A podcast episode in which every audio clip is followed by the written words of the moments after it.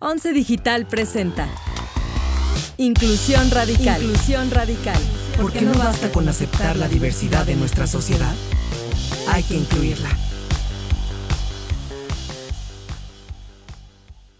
Hola, hola, les doy la bienvenida a Inclusión Radical, un espacio más donde hablamos de la importancia de la diversidad y la inclusión desde un punto de vista cotidiano. Hoy tenemos como invitada a Zoe Joffre. Ella es todo. O sea, literal hemos platicado, ha hecho todo de su vida, pero es activista, es actriz, es conductora. Ahorita está trabajando en It Gets Better México. Nos va a contar un poquito más de cuál es este trabajo de la organización, pero también de ella. Soy bienvenida. Muchísimas gracias por estar aquí en Inclusión Radical. Muchas gracias por la invitación. Gracias por, por hacer estos espacios. Sí, la verdad es que es importantísimo y más el tema de hoy, que justo es tu expertise. Eres actriz, eres conductora, te mueves en un medio. Eh, de, comunicación masivo en el que llegas a muchas personas y creo que es muy importante hablar de cómo estamos parados, paradas y parades en la representación LGBTTIQ en los medios, en la televisión, en los periódicos, en el cine, en todo este bombardeo de contenido audiovisual, de audio y también visual, que todo el tiempo nos está recordando hasta cierto punto, pues cómo es una realidad, ¿no? Y nos está enseñando cómo es la realidad en un lado, en otro lado, en las familias, ta, ta, ta, pero platicar contigo desde tu experiencia y haciendo una primera pregunta, ¿cómo estamos representados y representadas y representadas la comunidad en los medios y cómo ha sido la evolución de esta representación? Híjole, creo que hoy estamos en un punto, si lo comparamos a los años 70, pues en un punto radical del otro lado, ¿no? Positivo, increíble. Hay eh, publicidad LGBT, hay personajes LGBT en las series, ¿no? Ahora ya parece como de cajón si tú vas a cualquiera de estas plataformas de streaming, eh, vas a encontrar, así como por, por cajón, tiene que haber un personaje LGBT.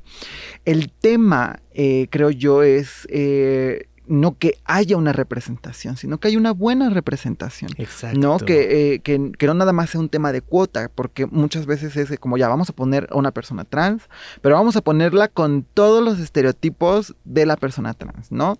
Que en el caso de que si es este un un personaje de una mujer trans, pues peligrosamente muchas veces es interpretado por un actor, ¿no? Entonces eso refuerza eh, el discurso que debajo de una mujer trans hay un hombre, ¿no? Y que si es el caso de un personaje de un hombre trans, está interpretado por una actriz cisgénero. Entonces creo yo que eh, con todos los estereotipos que llevan los hombres trans, hoy ¿no? O, vemos esta hipersexualización de las mujeres trans, por ejemplo, ¿no? Vemos eh, el papel de la mujer trans que es hipersexy, que es... Eh, eh, que tiene oficios este, que son un, estereotipo de las personas trans, que, que, vemos muy poca representación incluyente real, ¿no? Que, que, le diga a los jóvenes, puede ser trans y puede ser doctora, puede ser trans y puede ser maestra, puede ser trans y puede ser astronauta, ¿no? Siempre es, puede ser trabajadora sexual, que no está mal, ¿no? De antemano, creo que eh, el derecho de las personas a hacer y a ejercer el trabajo sexual es libre y yo estoy a favor de ello, ¿no? Que quien lo quiera hacer, que lo haga. Eh, si, si es una persona trans que se dedica al mundo de la belleza, al mundo del maquillaje, a la estética, que hay grandes talentos, ¿no? Pero creo que si vemos desde los 70 ese es como claro es como el pues, estereotipo el marcado ¿no? es como el gay este odioso que ponían en los 80 en las películas no o el gay súper exagerado o el gay que siempre está feliz y que está para resolverle la vida a, la protagonista como dices personajes secundarios no creo que es muy común que hemos visto como dices, ya se ha evolucionado mucho, la verdad es que creo que ahí vamos avanzando todavía un poco más, pero sí sigue habiendo y en este, en este descubrimiento de poder representar eh, a la comunidad LGBT en medios de comunicación y ahorita hablando de televisión y cine y ficción y todo este tipo de cosas, este, pues siempre hay como estereotipos muy bien marcados. Ya hablamos un poco de los estereotipos de las personas trans, pero evidentemente cuando, cuando hay que... Eh, una lesbiana. Una lesbiana muy masculina, claro. que no se procura físicamente que no sé qué, no es como... La lesbiana enojada. La lesbiana enojada, el mejor amigo gay que, que mal aconseja, que odia, exacto, justo, como que esta representación que no es real, ¿no? Y que creo que poco a poco nos hemos ido... O que sí, no. No sé, tal vez, claro, al creo final... Que lo hay de todo, ¿no? Creo que es lo padre de la diversidad y creo que eh, si existen los estereotipos es porque en su momento alguien conoció a un gay que es así, a una trans que es así, a una lesbiana que es así. Pero yo creo que el tema de la representación es que no tiene que ser un estereotipo, ¿no? Así como hay gays súper alegres, también hay gays que son amargados, como hay trans Claro. que son este súper buenas para maquillarse, las sabemos que 6 de la tarde y mira qué rostro traigo. No, o sea, las que, las que saben echarse el, el maquillaje como las que somos muy brutas Claro, para eso. Pero al final creo que eso es algo que tú y yo y que eh, las personas que nos desenvolvemos dentro de la comunidad sabemos. Pero al final no sientes que hay un riesgo de representar solamente una figura de persona a personas que no saben y que siguen estereotipando a que la representación es que- LGBT es... Te escucho. No, no, o sea, que la representación LGBT dentro de los medios no es correcta. O sea, al final me imagino mentalidades muy conservadoras que no se han metido a investigar. Tú y yo sabemos y estamos seguras y seguros que hay una diversidad impresionante en la comunidad, Pero ¿no? ¿no? crees tú que eso es un reflejo de la sociedad en la que vivimos? Sí, ¿no? claro, Que completamente. al final del día, eh, quienes consumen no nada más son la comunidad LGBT, somos todos. No, o sea, creo que nosotros que estamos como teniendo estos espacios y estas, estas eh, plataformas que tenemos hoy en la actualidad para poder expresar nuestra inconformidad, para poder expresar nuestras necesidades y nuestras realidades, pues lo entendemos. Claro. Pero allá afuera la señora de a pie pues va a querer consumir, o las chavitas, ¿no? Si tú te das cuenta, todas quieren un amigo gay, Claro. ¿no? Sí, sí, y, sí. y digo, mi mejor amigo es gay, por supuesto, pero mi mejor amigo gay ni se, ni me peina, ni me maquilla, Claro. es un activista reconocido, es eh, en el mundo, es el coordinador global de una, de It Gets Better, Alex Orue, te amo. Eres mi mejor amigo. Es mi mejor amigo y mi jefe. ¿no? O sea, y es gay y ni se maquilla porque no le da el tiempo, ni se, ni es así, ¿sabes? Como el estereotipo. Yo creo que lo que vemos es el reflejo de lo que la sociedad consume. Claro. Y es la falta de educación. Imagínate que en las escuelas no se habla de diversidad, ni en la universidad. ¿No? O sea, ya no dices los niños, ¿no? Que, que la sociedad nos dice, no, con los niños no hay que meter. Perfecto. Pero háblanos en la universidad, ¿no? A los, por ejemplo, a las, en las facultades de medicina. Desde It Gets Better nosotros tenemos un programa de educativo donde vamos a, a las facultades de medicina y hemos ido desde Chihuahua, Veracruz, hemos, de verdad que hemos hecho un recorrido, yo creo que hemos ido a más de siete universidades a dar pláticas, a educar sobre temas de diversidad y creemos que digo salud, porque la comunidad LGBT es una de las más discriminadas en el sector salud. Entonces, ¿cómo no va a haber discriminación si no nos educan en las universidades, no? Y más al personal de salud. Imagínate que, que hemos ido a, a universidades donde no les enseñan qué es una persona trans. Claro. O una, eh, peor, una persona intersexual. No, bueno. Y se los enseñan como hermafroditismo. Claro. O sea, eh, a, a- a qué grado de este arcaico estamos, donde seguimos hablando de, de las personas hermafroditas en vez de hablar de las personas intersex, Claro. ¿no? Que son personas que nacen con ambas características genéticas o genitales eh, que representan ambos sexos. Claro. Y eso es tan común como ser pelirrojo, como ser morena, como ser rubia, como ser, ¿sabes? Claro. Y en las universidades se los enseñan como hermafroditismo y como una condición, o sea, como un padecimiento. Imagínate tú si vamos a estar en el punto social donde la gente diga, oye, ya no representes al gay así, Claro. o ya no representes a la trans así, ¿no? Yo creo que es labor de, de, de los productores, de los eh, eh, generadores de contenido, de, de incluir a personas trans que piensen, ¿no? Que no sean un estereotipo, que en sus guiones escriban que el papel piense, que el papel tenga una toma de decisión, que el papel no sea una víctima, Claro. porque lo único que hacemos es revictimizarnos y revictimizarnos y revictimizarnos. O, o, o ser la trans que eres una muñeca. O ser el gay que es el, el odioso. O el súper guapo así, claro, ¿sabes? claro. Espectacular. Sí, y sí. que es el, el, eh, el ay, ni modo es gay, ¿sabes? Claro. Yo creo que eso es lo que está Oye, mal. ¿crees que el problema en cierto punto este, se rige a partir de que las historias son contadas por personas heterosexuales, cis heterosexuales? Híjole, yo creo que sí, la verdad. O sea, ¿crees No. que cambiaría? ¿Tú crees que cambiaría eh, la representación LGBT en los medios si las historias fueran contadas por personas mismas LGBT? Por supuesto. Mira, te, te voy a dar un ejemplo que para mí es así, mi ejemplo a seguir en la vida y es como, wow, para mí. Eh, eh, Lana Wachowski, ¿no? Lana Wachowski, eh, de las hermanas Wachowski, que nos enseñaron el mundo Matrix, que nos enseñaron en el mundo de Sensei. Claro. Ellas eh, eh, son trans, ¿no? Las dos son trans, son dos hermanas que son dos mujeres trans.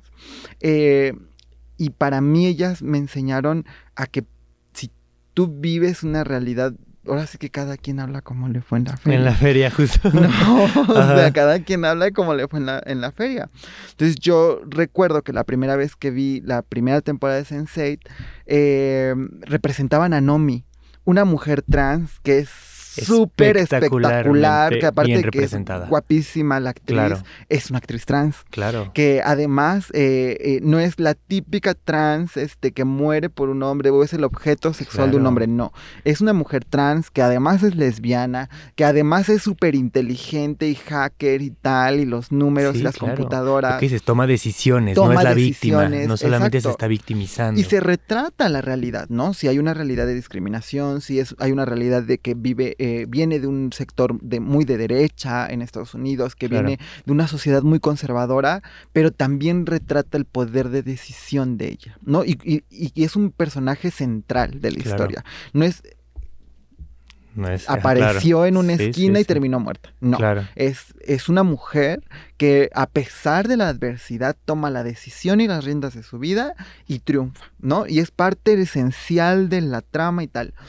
Y no como una superior tampoco, Claro. ¿no? Es como, como Sí, somos sí, los seres está humanos. representada O sea, en, en- una equi- en, en una equidad, Exacto, en- claro, el un que balance, ser trans ¿no? es parte de lo que es, Claro. ¿no? Porque resulta que hay un mexicano que es gay, que es actor, por Claro. ejemplo, ¿no? Que Sí, sale. Ponchito Herrera y Besos guapísimo, hasta donde estés. besos hasta donde estés. claro. No, sale Ponchito Herrera, sale eh, eh, Heréndida también en este tema de una pareja gay y del acoso que se vive en México eh, para las personas públicas si son gays, no para los hombres gays.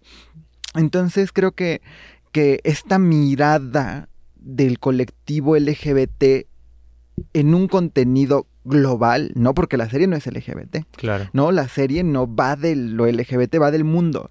Y somos eso, la diversidad es, eh, sexual es parte de la diversidad del mundo, ¿no? Y, y ser trans, ser gay, ser lesbiana, ser bisexual, ser asexual, ser pansexual, es, es como parte de quién eres, pero no es quién eres, Claro. ¿no? Es, es como... no Sí, no es tu personalidad, Claro, no es simplemente como- te construye más, Claro, no es como tienes que ser y ese define. es tu, exactamente, Claro, más yo no soy es tu trans, personalidad. pero no es como que Sí. es mi único Sí, talento, sí, sí, claro. ¿no? O no, sea, hay 200, eres mil cosas más antes que Exacto, trans, ¿no? exactamente. Por ejemplo, eh, eh, a, a mí de chiquita me decían este que, que, que me iba a tocar este aprender a hacer digo, el pelo y tal. Yo creo que una vez lo intenté y soy un fracaso. Claro. No, y no por ser trans sé ni peinar, ni maquillar, ni le quemo Claro. el pelo, a la- lo Sí, intento y le quemo sí. el pelo. Ajá. Pero, por ejemplo, soy muy buena eh, eh, procurando fondos, soy muy buena haciendo otras cosas, soy muy buena coordinando campañas, soy muy buena eh, haciendo muchas otras cosas. ¿no? Claro. Espero que actuando.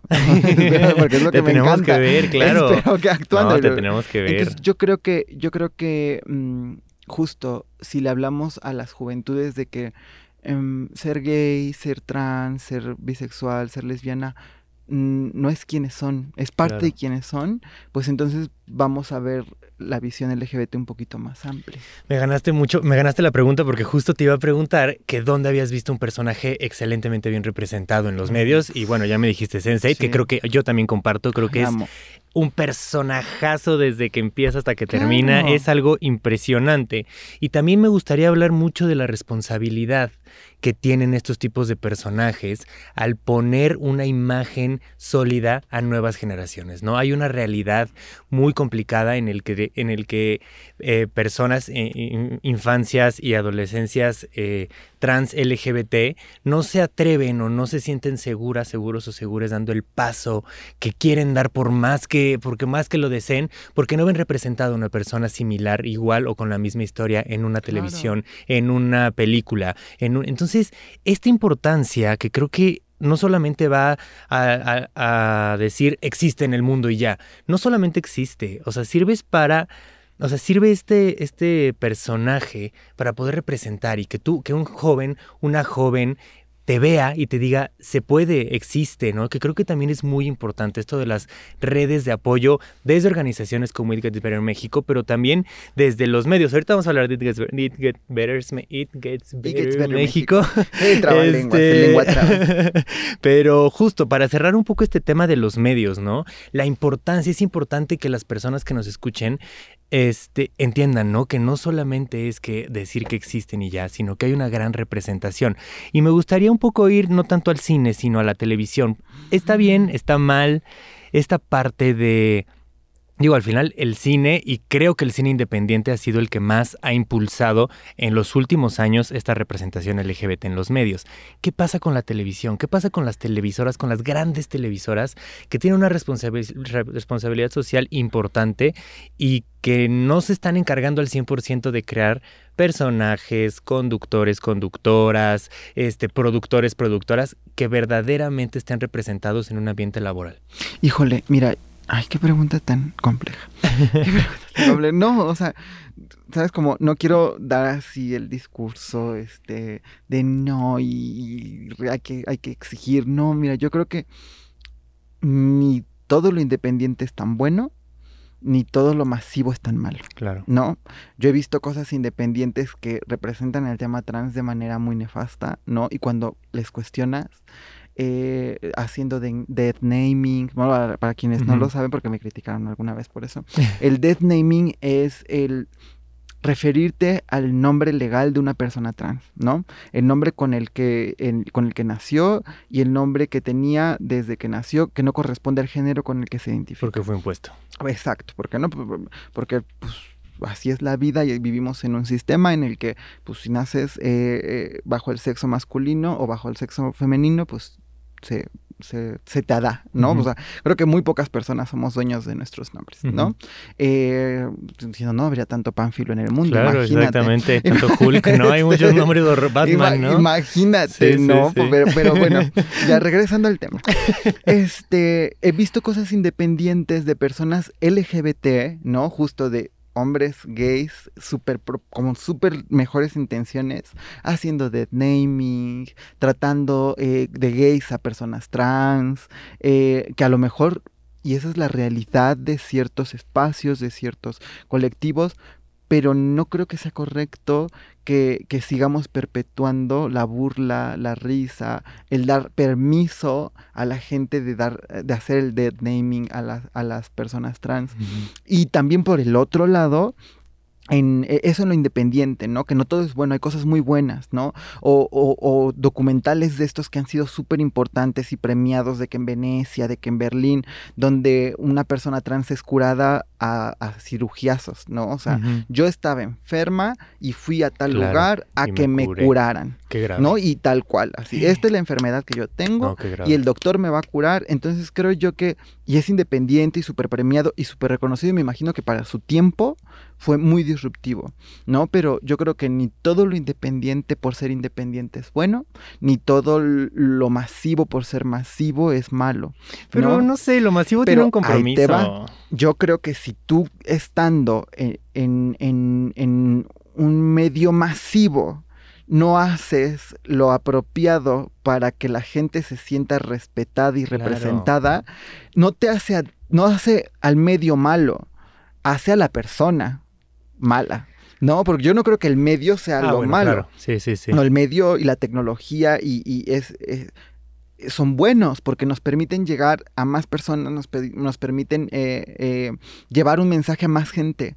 Lo que hacemos como individuos y como colectivos con eso es lo que nos define. Entonces, pues ponte a pensar tú si estas grandes televisoras se rehusan a poner a personas LGBT dignamente representadas, y no es como más que para la burla, para confrontar, para debatir, pues entonces eso habla más de las personas que llevan estos puestos y que como jóvenes, bueno, yo, ajá, la Chavis Rookie, tengo 30 ya, todavía sigo, tengo 29, todavía sigo siendo considerada joven por la ONU, pero, este, pero creo que como jóvenes nos toca... Eh, ahora sí que ser aguerridos y decir, bueno, pues si no, ya no lo veo. No, que yo siempre digo, si existe es porque lo consumes. Claro. Entonces, si eres un aliado de la comunidad LGBT y trabajas en un canal de televisión muy grande o nacional o tal, pues exige representación digna, ¿no? No nada más lleves al sufrimiento, a la revictimización o a debatir. Porque yo, si hay algo de los medios masivos tipo televisoras que odio y detesto, es que vamos a debatir hoy la identidad trans. No, bueno. Vamos a debatir hoy. no trajimos una, porque es- para ellos es súper disruptivo. panel. Ajá. Entonces, trajimos un panel con este, no voy a nombrar organizaciones, ¿no?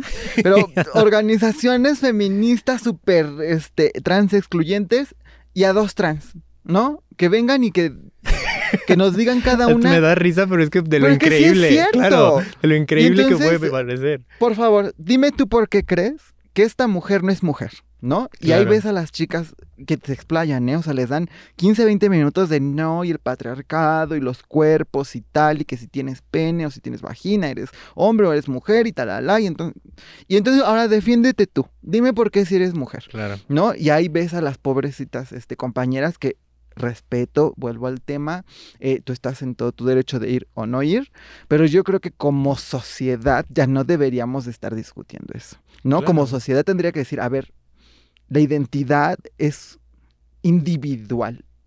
Yo no voy a cuestionar quién eres tú porque no me compete y tú no vas a cuestionar quién soy yo porque no te compete. Claro. ¿no? Ni te voy a preguntar con quién te acuestas, con quién te vistes, ni con quién te desviste, Claro. porque eso no le interesa más que a ti y a la persona con la que lo vayas a hacer, o las personas, ¿no? Ajá. Y lo mismo de tu lado hacia mí. Yo creo que deberíamos como sociedad estar pensando en problemas reales, ¿no? En problemas como que nos estamos acabando el mundo, como que hay especies que están en extinción y seguimos teniendo caza desmedida de especies, que seguimos eh, teniendo eh, un consumo excesivo de plásticos, que nos estamos acabando el planeta a pedazos, que, Claro. que hay una tala inmensa de, de de árboles, que cada vez hay menos eh, centros eh, que reduzcan la, la huella de carbono. Esos son problemas reales. Claro. Pero la gente sigue pensando en qué tengo yo entre las piernas, Claro. ¿no? O sea, con qué nací, que si ya me operé, que si no me... Tú no tienes idea. Con cuánta gente de estos medios me han hablado para decirme, oye, hay, un, hay una mesa de debate con este... No sé, que te, Carmelitas, este, por la vida y este, la heterosexualidad. Este, ¿quieres venir a discutir? no, claro que no. Por supuesto Oye, pero es una no. súper buena vuelta lo que, lo que nos dices, ¿no? O sea, ni todo es tan malo ni todo es tan bueno. Hay que reconocer el buen trabajo que también se ha hecho en los medios masivos, el buen trabajo que se ha hecho en el cine independiente, el mal trabajo que se ha hecho en el cine independiente, el mal trabajo que se En realidad la vuelta y a lo que voy es, nosotros tenemos el poder de decidir si lo vemos o no. Y creo que eso hay veces en las que se nos olvida mucho, ¿no? Que como está ahí y muchas veces estos programas se guían, pues sí, un poco por el amarillismo, como que es fácil el, el es como el ¿no? alarma del 2021. Ujú, ¿Has visto, o alguna vez supiste, por- hablando de representación, Ajá. por ahí de los 1970, eh, en México había un periódico que se llamaba El Alarma. Entonces en El Alarma, eh, pues era, pues, ¿qué te diré? La nota amarilla, Claro. ¿no? Este, Sí, y sí. entonces, eh, ah, por, por ejemplo, a las personas trans no se les decía a las personas trans, eran los mujercitos. Y entonces hacían redadas en antros LGBT. Bueno, en ese entonces no existía el antro LGBT. Claro, ¿no? Era súper clandestino. Era el underground, Claro, la claro. casa de tu comadre Sí, que sí, hizo sí. fiesta y te y invitó. los exponían. Y foto, así, chas. Se alocaron los mujercitos. Eh, se- una boda, alguna vez vi uno de una boda, eh, me imagino que en ese momento era de una persona eh, trans y un hombre, ¿no? Y entonces decía que se querían casar los mujercitos y tal. Y entonces, si desde los setentas tenemos, y esos eran los medios masivos, ¿no? O sea, porque antes no existía ni Facebook, ni, o sea, no- Claro. ni internet, ¿no? En los setentas creo que con trabajos Ujú. y es telegrama. Sí, sí, sí. y sí. este, y eso es lo que la gente consumía. Entonces creo que el amarillismo siempre va a estar. Eh, el, el- el mal contenido siempre va a estar. Creo que lo que es importante es que como juventud y a las nuevas generaciones les enseñemos que hoy más que nunca tienen el poder de decidir qué consumen. Claro. ¿no? O sea, si la televisión se fue en su momento, tuvo su tropezón por ahí por los medios digitales, pues fue por eso. Fue Claro. porque como jóvenes nos tocó crecer sin tecnología y cuando tuvimos la posibilidad de, de ver qué aprender, qué leer, qué ver, qué no ver, pues dejamos de ver a los gays en los programas de chismes, dejamos de ver a las lesbianas este, representadas enojadas, claro. empezamos a ver cosas que nos representaban, que eran eh, y que son los youtubers, por ejemplo, ¿no? Los creadores de contenido que hablan de cosas que vivimos todos los días, Ujú, ¿no? ujú, y Con las que nos éxito, ¿no? El éxito de todo esto es que es el la realidad y toda esta parte que, Es que que lo si yo conecto como es. Contigo, voy a verte. Si yo conecto con, con, o alguien conecta conmigo, va a escucharme. Claro. Y pues quien quiera seguir viendo este con todo. Y más si pertenecemos a la comunidad LGBT o aliades. Sí, yo, yo veo un que- programa donde empiezan a hablar, a discutir sobre feminismo y, y transexclusión. Yo lo quito. Claro. Pues, ¿por qué voy a...? Una, ¿por qué les voy a dar este, pues, rating? Rating. Dos, ¿por qué lo voy a ver? ¿Para qué me voy a enojar? Claro. No, pues esa es su opinión y están en todo su derecho de tenerla. Claro. Solo guárdensela. Oye, Zoe, última pregunta para ir cerrando que se nos acaba el tiempo. Platícanos un poco de It Gets Better México. Better. Lo dije más lento. Sí. Cuéntanos qué hacen, cuéntanos cómo podemos este, contribuir, cuéntanos un poco este activismo que llevas que es impresionante, impresionante. Yo porque ya tuve la oportunidad de platicar contigo, pero platícanos aquí en el podcast y cómo podemos usar los medios a nuestro favor para, para poder hacer un activismo positivo que levante ideales. Que levante el evento. Este, que levante el evento. Que levante el No, evento. güey, It Gets Better es una campaña digital que surgió hace 10 años por la muerte por suicidio de Billy Lucas, un joven LGBT en Estados Unidos. Y de ahí Dan Savage y muchas otras personas eh, hicieron este mensaje de esperanza, ¿no? De compartir el todo mejora, que al final del día es como la traducción de Gets Better. ¿no? Y que decirle a los jóvenes LGBT, y hoy se los digo, eh, todo mejora. A lo mejor y ahorita estás pasando un momento rudo, a lo mejor ahorita no tienes una red de apoyo, a lo mejor ahorita estás y, eh, en un momento difícil en el que crees que nada va a cambiar, pero todo mejora, ¿no? Conforme vas creciendo, todo mejora, vas a encontrar programas aliados, personas aliadas, vas a tú hacer de tu propia red de apoyo y aquí afuera estamos eh, en Gets Better para apoyarte, para respaldarte y... y em, y nuestra misión es esa, nuestra misión es compartir esperanza a los jóvenes LGBT en todo el mundo. Somos parte de una red de filiales de 19 países, nosotros somos la filial mexicana eh, y nos dedicamos a compartir historias. Y en el tema digital, justo, somos una red para jóvenes y somos una red digital.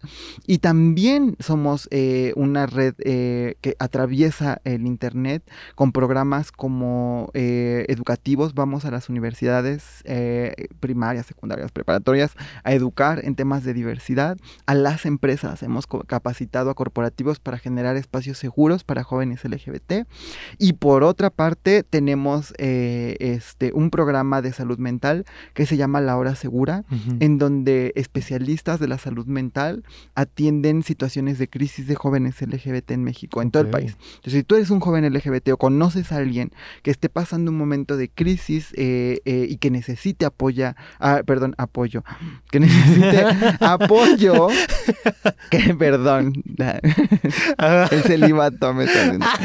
Este, que necesite apoyo, eh, puedes escribirnos todos los martes a las 8 de la noche, de 8 a 9. Y si estás en un momento de crisis, escríbenos sin importar el día y la hora y va a ver quién te puede ayudar y te puede asesorar, porque al final del día no estamos solos, ¿no? Eh, somos una red eh, de personas preocupadas porque los jóvenes tengan un lugar mejor. Y eso hacemos. Entonces, síganos en todas nuestras redes sociales, eh, escríbanos todo lo que, donennos ahí en nuestra página de Gets Better. Eso es ahí lo más donar. importante. Eso es lo más importante. Y-. Y, sigan haciendo este tipo de esfuerzos y, y hablando de lo que hay que hablar a los jóvenes, que creo es quienes más lo necesitan. Ay, Zoe, muchísimas gracias por estar aquí en Inclusión Radical. Estamos felices y esperamos que no sea la última vez que te veamos Ay, en Once Digital. espero que, espero que hagamos muchas cosas juntos. Ok, Zoe, muchísimas gracias. Gracias por estar Qué con gusto, nosotros. qué gusto. Gracias. Y muchas gracias a todos ustedes, todas ustedes y todos ustedes que nos escuchan. Martes a martes les invito a seguir planteando problemáticas que se crean alre- alrededor de la diversidad y cómo la inclusión nos da herramientas para crear sociedades desde la justicia y la empatía social. Muchas gracias. Síguenos en nuestras redes sociales como arroba canal 11 TV y visita nuestro sitio web www.canal11.mx. Las opiniones vertidas en este programa son responsabilidad de quienes las emiten. El 11 las ha incluido en apoyo a la libertad de expresión y el respeto a la pluralidad. 11 Digital presentó Inclusión Radical. Moderado por Eduardo Valenzuela. Talento adicional, Vania Belmont y Rodrigo Gutiérrez. Coordinación de producción, Daniel Acuapio y Moisés Romero. Postproducción de video, Pablo Estrada. Diseño sonoro y postproducción de Franco González. Diseño y animación, Pavel Molina y Mitzi Castillo. Con una investigación de Viridiana Hernández.